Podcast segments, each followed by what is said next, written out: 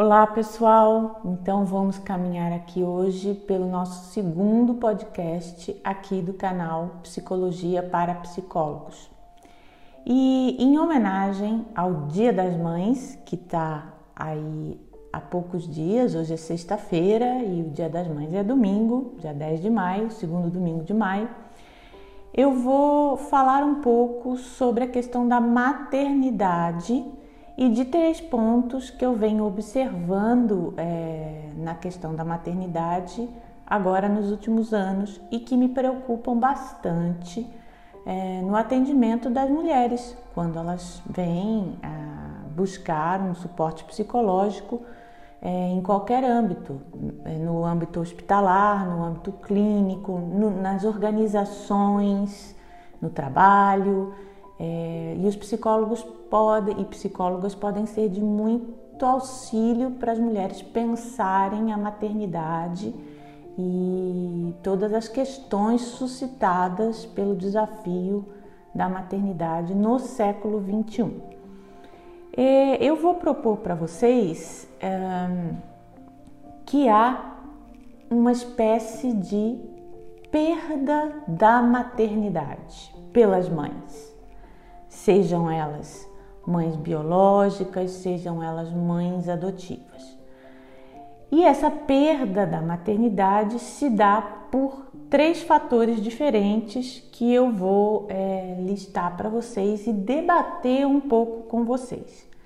Depois, mais para frente, eu pretendo entrevistar psicólogas que trabalham especificamente com a questão da maternidade para a gente agregar conteúdo a essa discussão. Uh, a maternidade, a questão da parentalidade, na verdade, até é bastante estudada pelas psicólogas e psicólogos, porque são questões é, fundamentais para o desenvolvimento emocional, para a constituição psicológica das pessoas.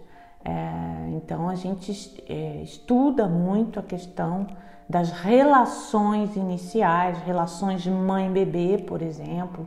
Nós temos uma grande tradição dentro da psicologia de observação da interação, de observação de bebês, é, das questões que se colocam entre essa dupla mãe-bebê e mãe-pai-bebê também. A gente tem teoria bastante desenvolvida sobre isso em diversas abordagens psicológicas. É, então a gente sabe é, o quão fundamental são as relações iniciais, as relações familiares é, para a formação de uma pessoa. Isso está posto para a psicologia desde seus primórdios, é, em qualquer abordagem. E eu quero falar dessa perda da maternidade a partir de outros determinantes. É uma reflexão que eu vou fazer sobre a questão da maternidade. Então, quais são os três pontos que eu vou destacar?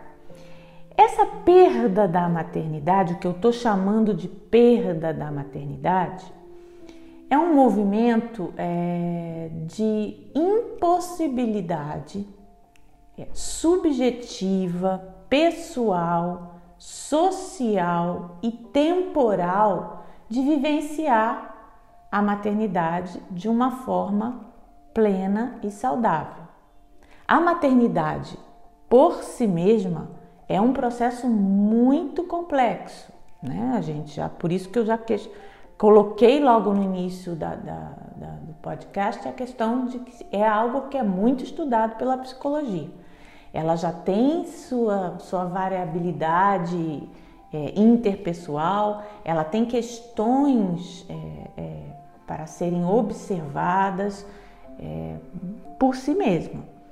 Mas essa perda da maternidade que eu estou me referindo é uma impossibilidade que talvez venha crescendo, é uma hipótese, de vivenciar a maternidade de uma forma plena pelas mulheres, seja ela uma maternidade biológica, seja ela uma maternidade adotiva.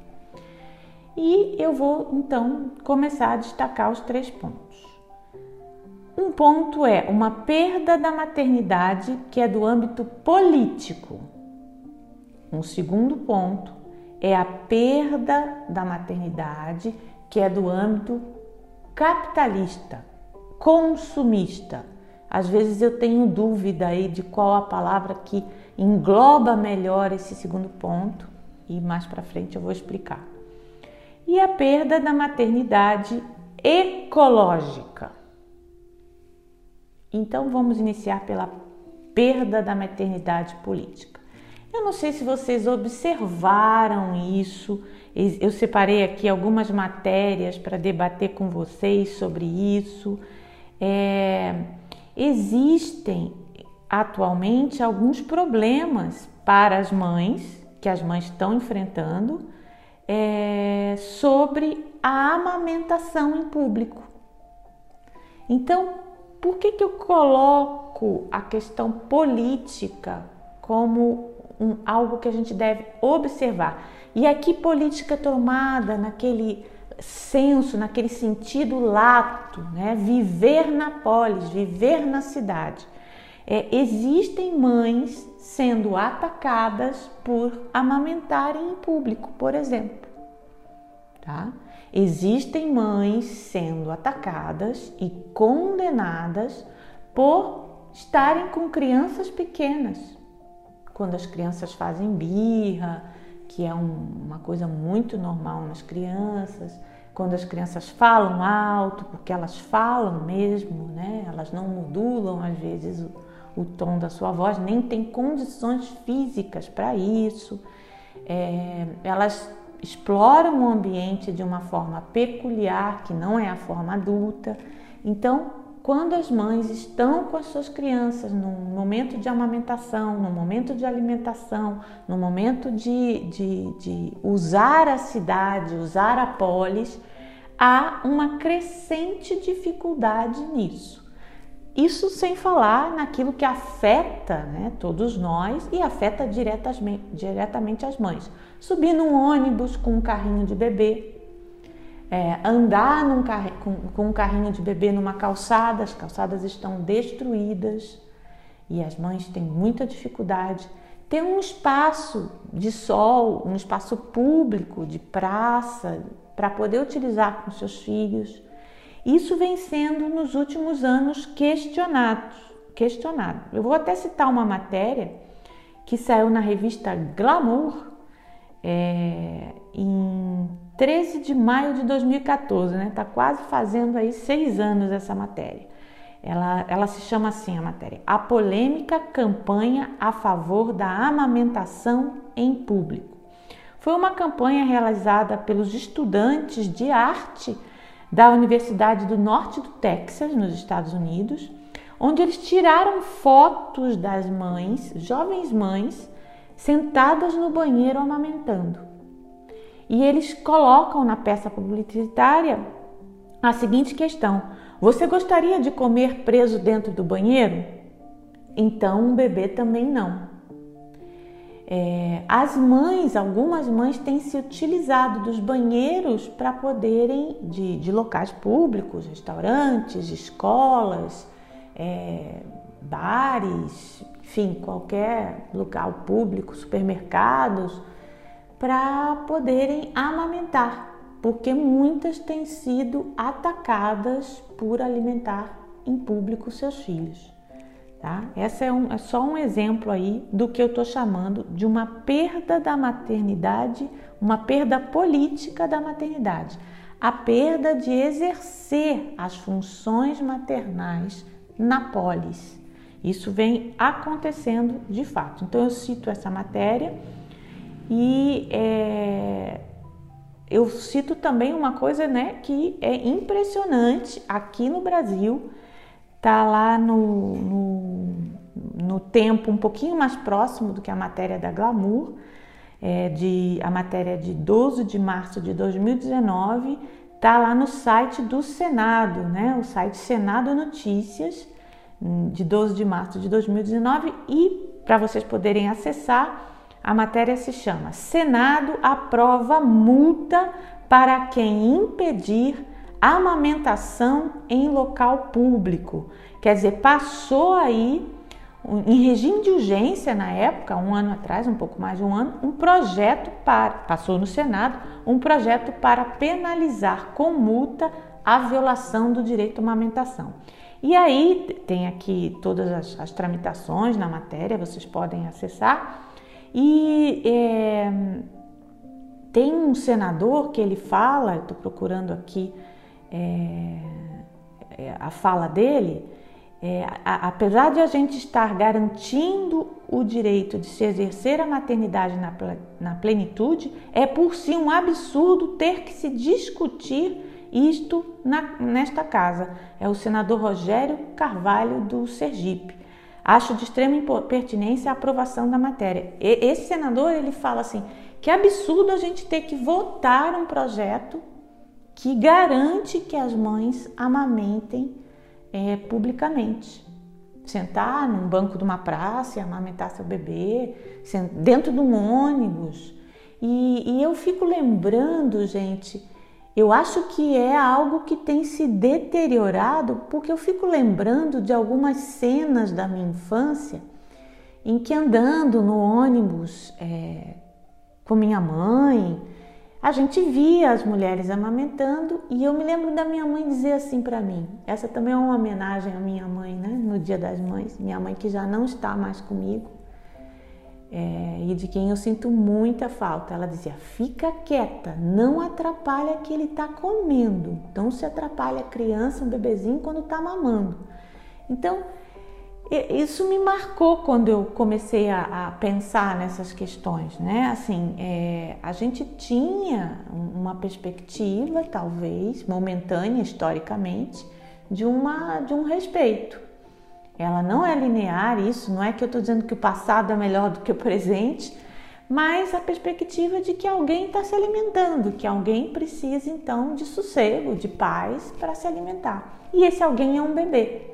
E isso é um exemplo do que eu chamo de perda da maternidade é, política, né? de viver na polis, de poder ir aos lugares e, e, e, se beneficiar da, do que a polis oferece, do que a cidade oferece, como qualquer outra pessoa.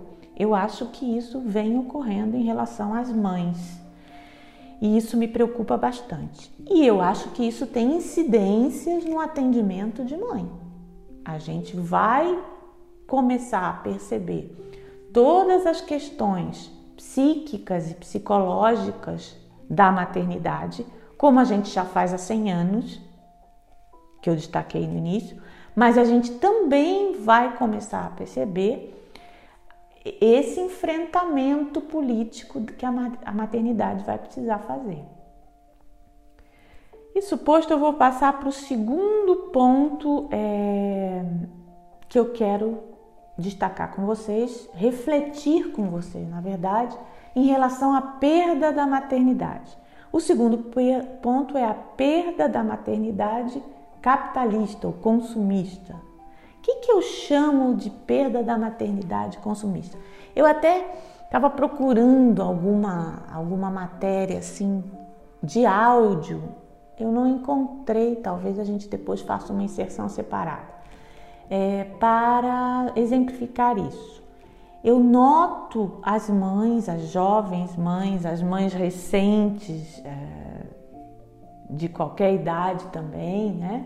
Mães mais velhas, mães mais jovens, mas que estão vivenciando a maternidade aqui, né, no século 21, ali de 2000 para cá. Eu mesma fui mãe em 2002 e, eu já vivenciei um pouco isso. Eu fui mãe em 1998 e em 2002. É, existe uma pressão que aí é do capital, do capitalismo, do modelo capitalista comercial, até posso dar esse adjetivo um pouco mais restrito, por impor uma definição de mãe pelo objeto. E, e eu tenho falado para algumas mães, eu mesma, por sorte, ouvi isso das, das pessoas que me rodeavam no momento da maternidade, né? É, do que, que um bebê precisa, precisa da mãe. E o que, que é essa perda da maternidade para o consumismo, né? Então, ponto 1, um, perda da maternidade para polis. Ponto 2, para o consumismo. A impressão que eu tenho é que você só é mãe através de um objeto. Então tem que ter fralda descartável, tem que ter é, bico de não sei que, de um determinado jeito, tem que ter o trocador plastificado com polipropileno grau 10. Eu estou aqui enfeitando para vocês entenderem o que eu acho que as mães vivem, né? E eu vejo algumas mães angustiadas, eu não comprei tudo, falta, falta o, o body, falta a calça de pezinho, né? Calma, calma. Você vai perceber as necessidades da sua criança conforme você for vivendo com ela.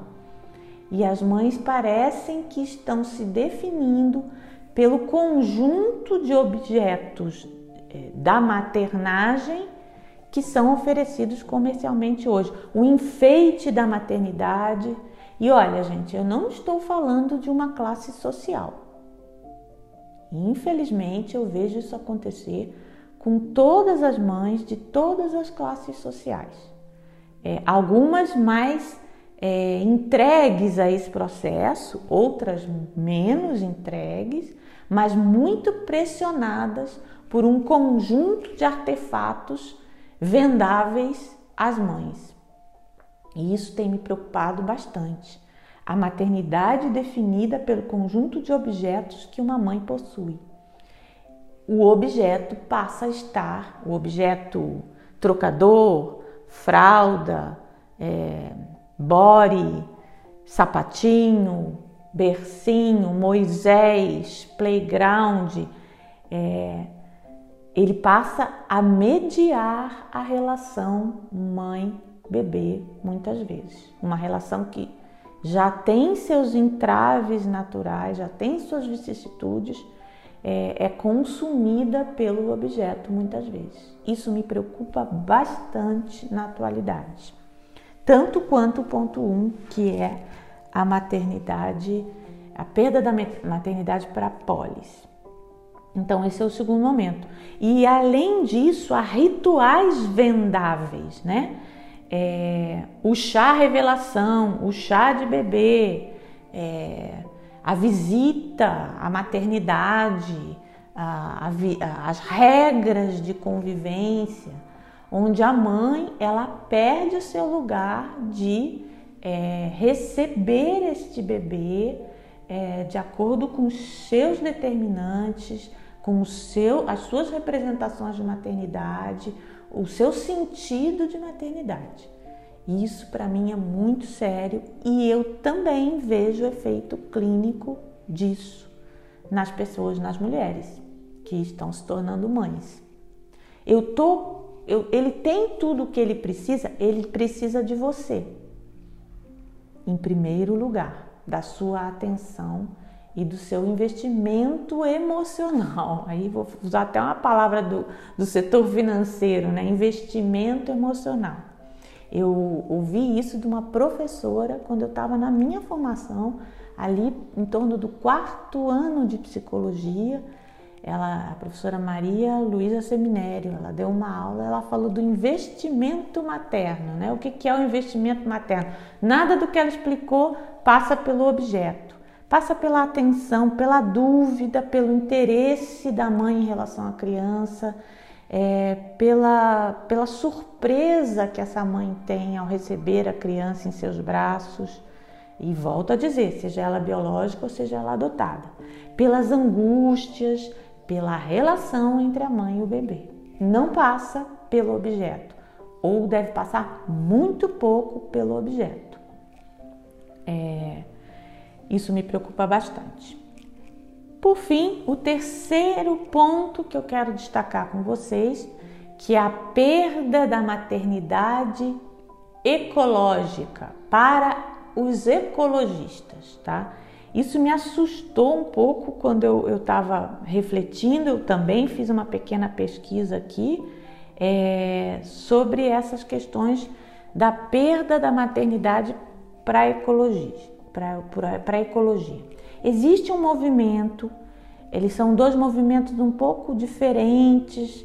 Um é um movimento que se chama é, é, Child Free, que é livre de crianças, é, desculpe, Birth Free, é, livre do nascimento, né? E ali ele está pregando alguma coisa é, mais ou menos é, evitar que crianças nasçam, é, é e isso tem sido uma proposta já é, para alguns setores da sociedade. É, eu vou citar uma matéria, né? Eu fui buscar lá, é uma matéria da BBC Brasil, ela é de 9 de agosto de 2017 e o título dela é Não aceitamos crianças. Avanço da onda child free é conveniência ou preconceito? Então tem os, os birth free, child free, e esse movimento é um movimento bastante setorizado ali nos Estados Unidos e no Canadá desde a década de 80.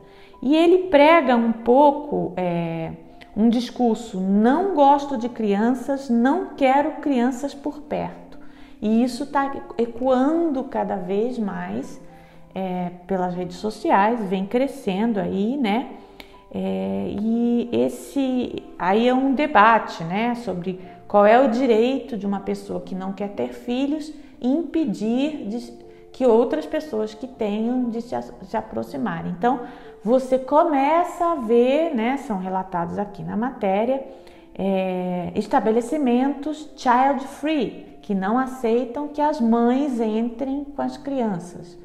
É, e um dos motes desse, do, desse, desse, movimento é a questão ecológica, né? Aí um pouco diferente da polis é a questão ecológica. Para diferenciar aí do ponto 1, um, é a questão ecológica. Em, em, que sentido? Os nascimentos estão é, sobrecarregando o planeta a um ponto é, que vai a, levar à sua extinção é, a, a, extinção da, da espécie humana pelos nascimentos. Então, esses birth strikers é um outro nome, né, ou grevistas da reprodução, eles querem chamar a atenção para o problema ambiental é, e propondo que as pessoas não podem ter filho, filhos. Né? É, é, ter filhos é uma atitude antiecológica, porque as crianças elas vão sobrecarregar o planeta.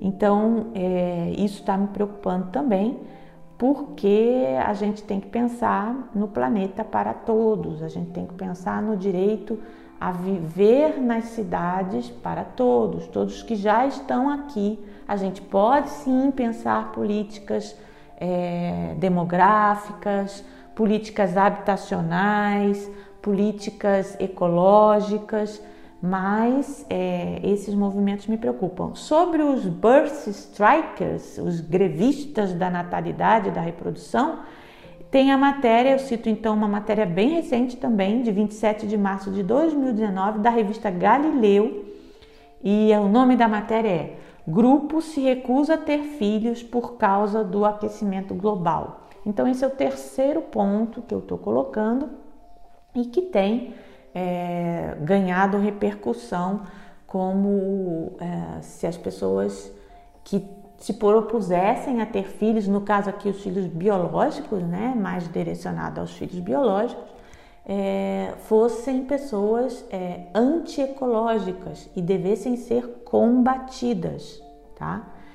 E isso às vezes também aparece, né, isso em menor escala, eu acho, os dois primeiros pontos eu acho que vem aparecendo mais na fala das mães, mas essa questão pode começar a surgir também, a perda da maternidade para a ecologia.